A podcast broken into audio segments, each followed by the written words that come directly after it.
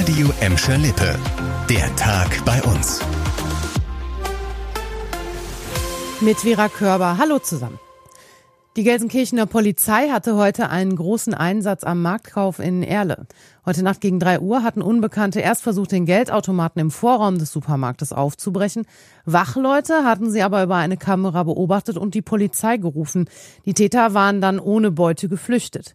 Am Mittag hatte sich dann dort eine Gefahrenstelle ergeben. Laut einer Sprecherin der Gelsenkirchener Polizei wurde dort ein verdächtiger Gegenstand gefunden und vorsorglich von Experten gesprengt. Worum es sich genau gehandelt hat, konnte sie nicht sagen.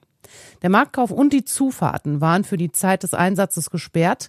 Am Nachmittag wurden alle Sperrungen aufgehoben. Der verurteilte Bottropper Apotheker Peter S. ist schon wieder ins Visier der Staatsanwaltschaft geraten. Nach Medienberichten gibt es gegen ihn und seine Mutter neue Ermittlungen. Sie seien nach einer Klage des Insolvenzverwalters eingeleitet worden, heißt es von der Staatsanwaltschaft Essen. Bei Peter S. geht es um den Verdacht der unzulässigen Vermögensverschiebung. Seiner Mutter wird Schuldnerbegünstigung vorgeworfen. Beiden droht bei einer Verurteilung eine Gefängnisstrafe. Der Bottropper Apotheker sitzt aktuell noch seine Haft wegen des Krebsmittelskandals ab. In mehr als 14.000 Fällen hatte er lebenswichtige Medikamente für Krebspatienten gepanscht. 2019 hatte das Amtsgericht Essen außerdem ein Insolvenzverfahren gegen Peter S. eröffnet. Jetzt ist es offiziell, die Gelsenkirchener Fußgängerzone verliert einen wichtigen Mieter. Der Elektronikmarkt Saturn an der Bahnhofsstraße schließt. Das hat uns eine Sprecherin des Unternehmens heute bestätigt.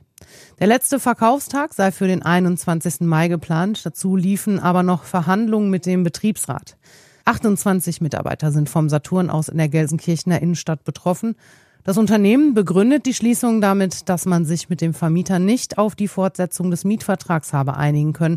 Man wäre aber gerne am Standort geblieben. Gelsenkirchens Oberbürgermeisterin Karin Welge bedauert die Entwicklung. Sie stehe an der Seite der Angestellten, gab sie heute bekannt.